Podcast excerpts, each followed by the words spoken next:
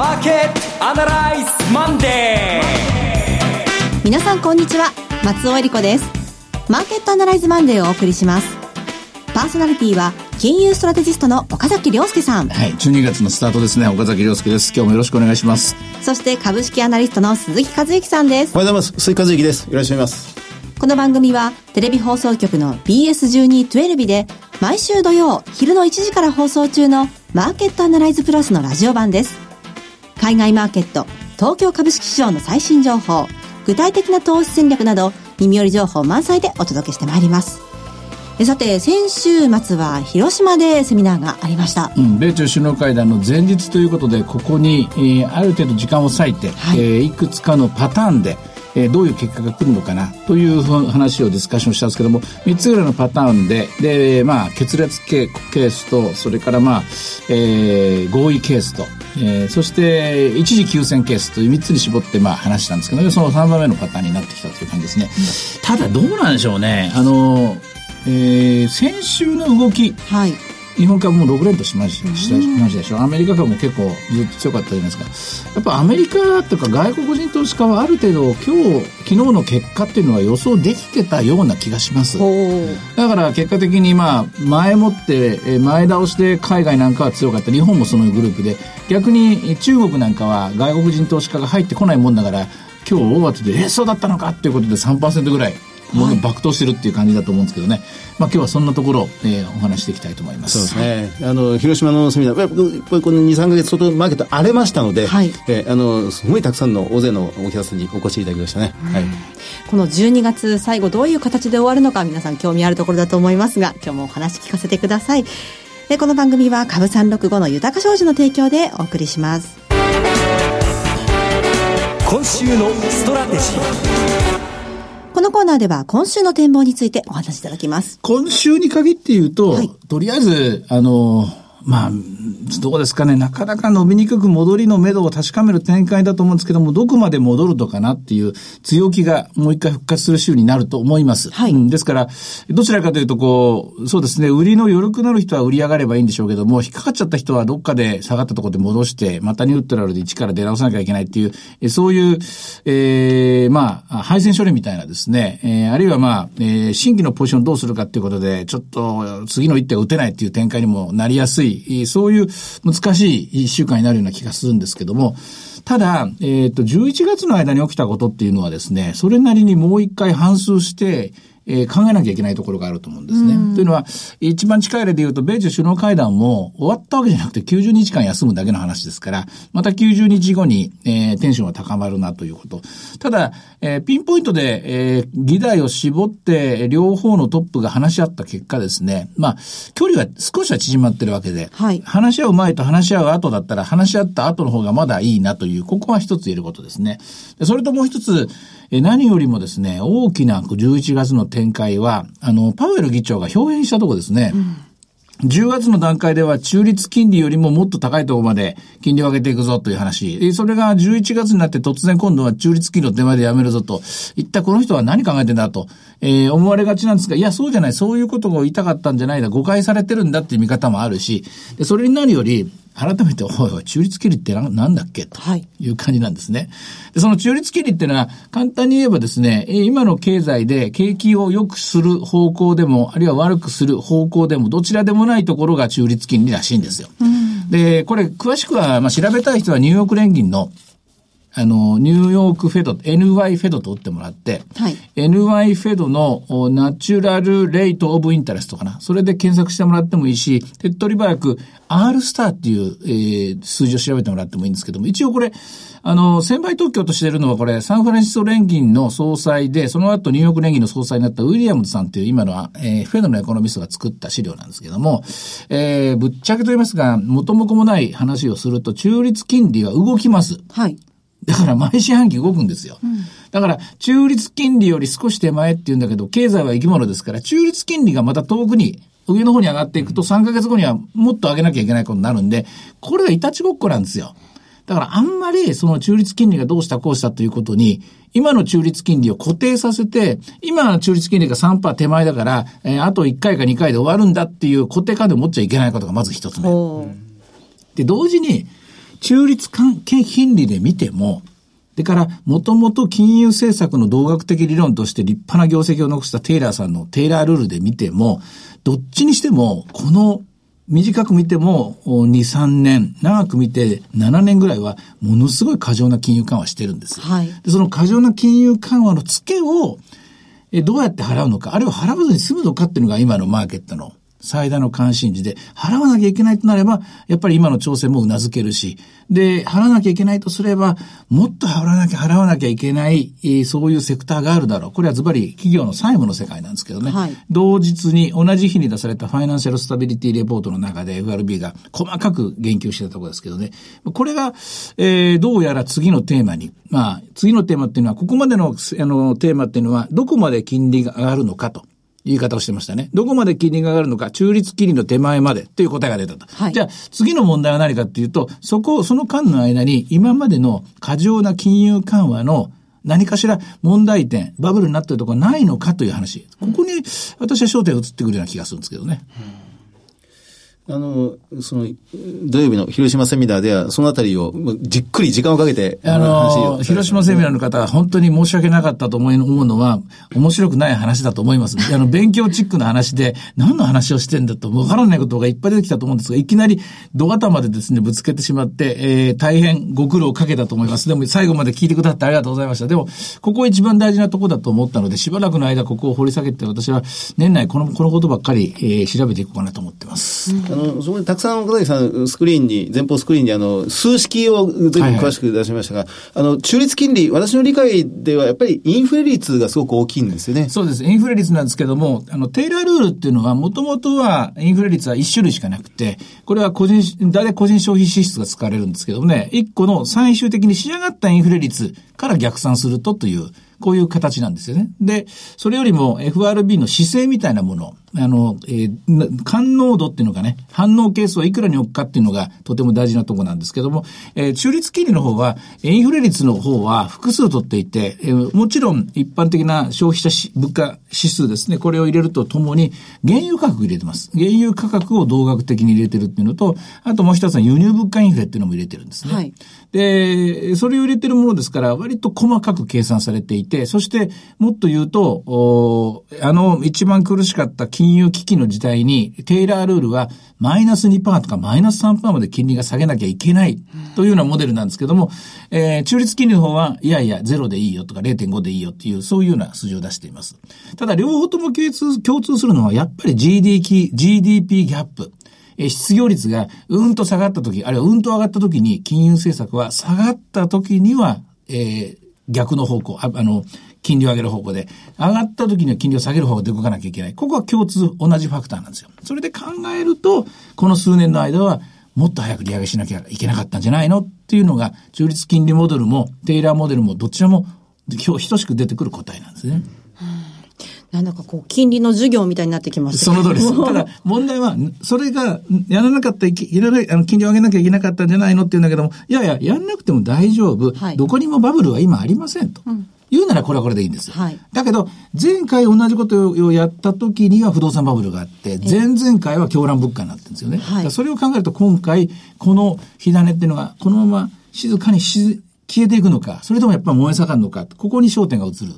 そんな気がしますね、特に来年は。となると、今後のアメリカの利上げはどんなふうになってくるんですか？私はまずは少なくとも2回は確実にやってきて、はい、JP モルマン、モルガンやゴールドマンサックスは最新のレポートやっぱり来年もやると。あと、あの、あと4回やるって言ってますね。で、その最初の試金石が今週金曜日の雇用統計。はい、ここで賃金上昇率がさらなる上昇を遂げていったとするならば、やはり中立金利自体が動くから、うん、そうなってくると、あと2回じゃ済まないなという見方も広がると思います。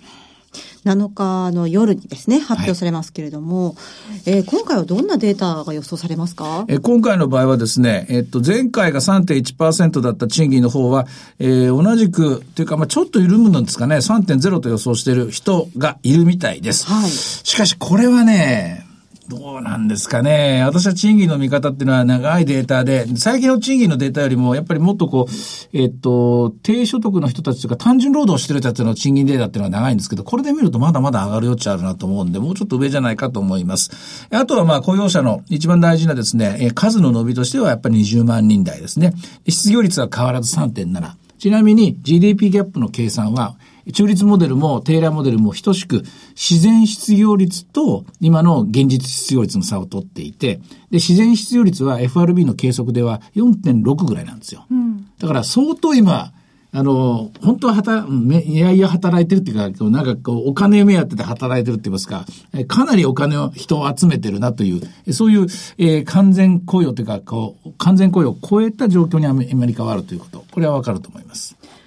あの、金融政策とそれからドル円相場、ドル相場はだいぶ結びついてきますけれども、ドルはどうなんでしょう、これから？あの、これね、困ったところはですね、はい、やはりあと2回しか利上げをしないって言ったらですね、えー、えー、それはしご外されたんじゃないのっていうことで、一気に113円割れるかなっていうところまで、はい、円高が進んだ。円高って言いますか、ドル安が進んだという形なんですけれども、しかし現状また113円の5060ぐらいまで持ってきて、ね、これはまあリスクオンだからというのと、いやいやそういうけども、やっぱり4回やるんじゃないよっていう見方もあって、でそれに、えー、よくよく考えたらさっき言った中立金利水準が上がればドルも強くなるんじゃないのみたいですね。こういう見方もあって。いろいろ意見が分かれて、結果的に動けなくなったというドル円ですね。日経平均で見てみますと、先週から続伸してますけれども、12月はいかがでしょうか？あの、日経平均はこれも、エミン・ユルマンさんと、まあ、鎌真一さんと、はい、みんなでご議論しましたけどね、やっぱり、まあ、少し重い、エミンさん相当強気で、はい、まあ、いけるところまで相当年末も行くだろうという形なんですが、私やっぱり少し頭重いかななんて思ったりなんかするんですけど、で銘柄がかなり分かれてますね。上がりにくくなってる銘柄ははっきり出てしまってますし、もうどんどん上値を更新する、特に小型株に多いんですが、もう高値更新銘柄は、そのもう早くも出てきてるというのが先週からの動きですね。うん、なんかこう、個人的には今まで随分荒れましたので、ある程度のところになったら、利食いで売る人も出てくるんじゃないかなと思うんですけど、川木さんは？鋭いですね。いやいやいやいや。いや、おそらくそれで押し合いへし合い型のマーケットになっていくと思いますね。はい、ただ問題はですね、えっと、やっぱり、あの、不確定要素が未だに残っていて解決されたわけではないのが、まず金融政策。はい、いろいろ意見はね、話は出たんだけども、で、結局どうなるのって言ったら、言うと、今週雇用統計見てみなきゃ分かんないっていうのが正直なところだろうし、で、ね、米中首脳会談にしても、で、どうなるのって言ってまた90日後はどうなるか分からないっていう、その中で、でも90日というよりは、1年間で考えれば4分の1年分ぐらいはあったんで、はい、つまり、もう1四半期は、株はそんなに大当てで売らなくてもいいのかなっていう見通しが広がっているのが今日のマーケットだと思いますね。今月に限って言うとどうでしょう？今日の日経平均前場は22,665円でしたけれども、うん、私はね、ちょっとユーフォリアというか、楽観が先週強すぎた分だけ、この修正は年内のうちに一回来るなと思いますね。お2万3000円、うまく言えば2万3500円ぐらいまでは、えー、まあ戻していけるかなというところで見ておきたいんですけどね。はい。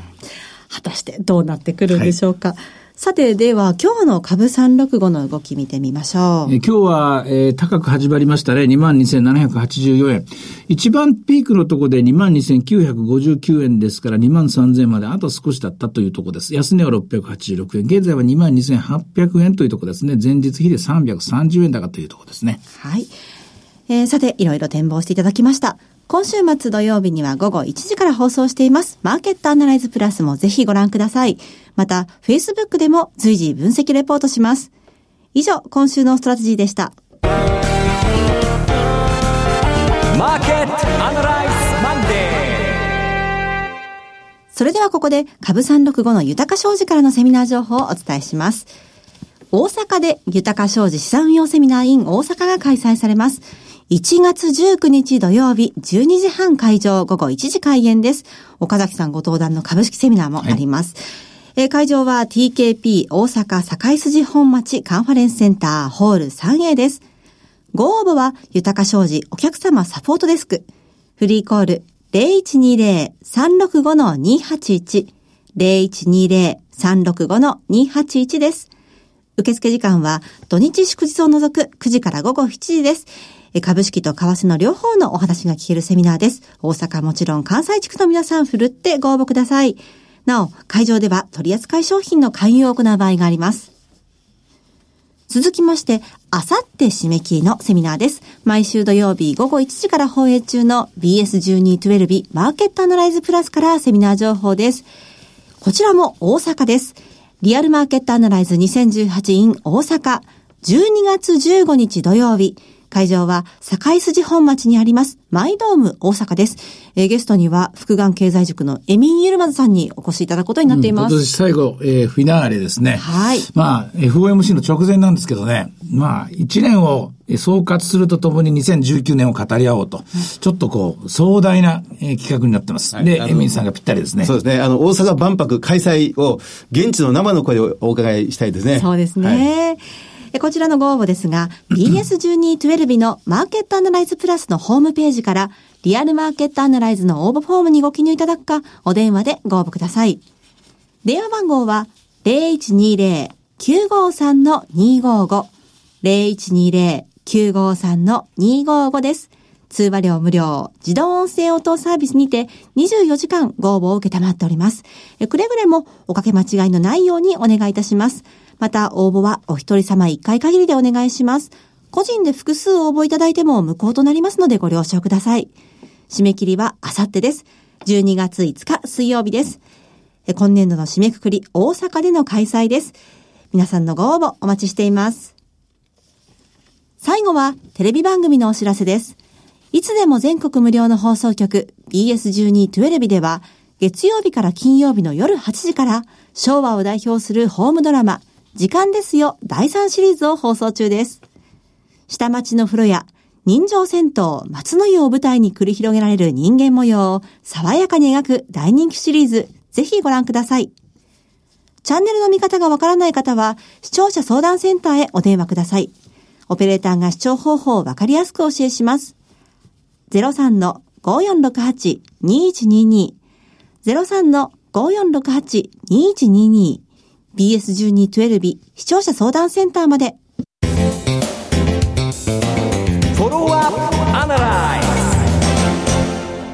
鈴木さんの注目企業のお時間です。今週は何でしょうか？はい。あの、キューピーです。えー、銘柄コード2809。はいもう言わずと知れましたマヨネーズの、はいまあ、トップブランドと言ってもいいでしょうね。味の素かキューピーかということになりますが、以前もこちらでご紹介したえーと思うんですが、あのー来年、2019年、えーキューピーは創業100周年をはい迎えます。記念すべき年なんですが、あの、まあ、だ、だからといってこの銘柄っていうわけじゃないですか。今やはり相当中食が、うもう単身赴任の世帯、単身世帯が増えてるっていうこともありまして、サラダを食べようという動きがふ膨らんでますね。調味料そのものも相当伸びてる。それから、キューピーそのものがサラダを力入れていて、そこも伸びてるというのもあります。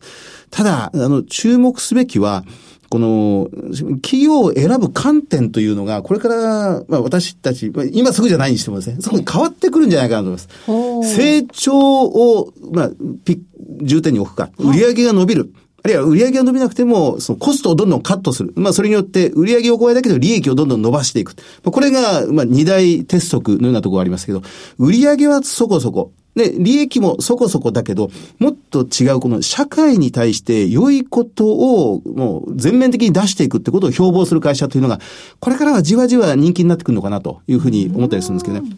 あの、キューピーはマヨネーズを作るときに卵をものすごく使うんですが、はいマヨネーズには卵の黄身だけを使うんですね。えええ白身はいらないんです。はいで、いまあ、いらないからといって、まあ、キューピーは昔から捨ててるわけじゃないんですけど、白身を使って、これ、クリームを作ったり、で、卵の殻を使って、これ、カルシウム強化剤を作ったり、殻を使ってるん殻をですか？使って。で、か卵の殻の裏側に薄い膜がついてますよね。あありますねであれは、とても、まあ、アミノ酸が豊富であって、はいそれを健康食品や調味料に使ったり、あるいはもう繊維に取り込んだり、ってことをしてるんです。で、食品残差、あの、まあ、食品ロスを少なくしようということを、サラダを作る過程でも行ってますし、あの、マヨネーズの、あの、プラスチックのボトルありますよね。はい。あれも、その、全然私たちわからないんですが、どんどんどんどん容量を薄くして、で、まあ、強度が耐えられるような範囲で薄くして、15%ぐらい、昔、5年前と今とでは軽量は違うんですよね。あの、まあ、一時が万事、あの、パスタソースにしても、アルミのレトロパウチはい。みたいなものは、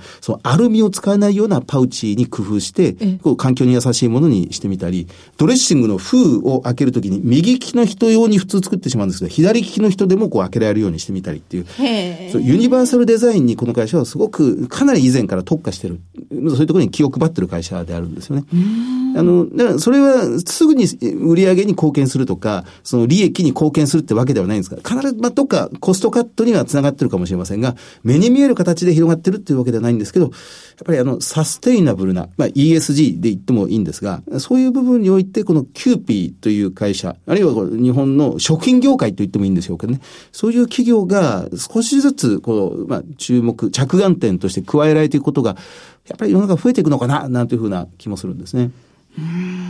あの、業績的に言いますと、はい、えー、今、時価総額4000億円なんですが、えー、予想の経常利益が350億円ですので、あの、大体、そんな割高では決してありません。かつて随分上がったんですが、ちょっと下がったので、えー、まあ、フェアバリューに近いところにあります。ROE8%、はい、配当利回り1.4%、えー、PBR が1.7倍、PER が21倍ぐらいです。11月決算なので、まあ、12月末か1月年明けぐらいにはすぐ、まあ、本決算、通期の決算が出てくると思いますが、はい、経常は6%増益ぐらいが今予想されているという銘柄でありますね。はい、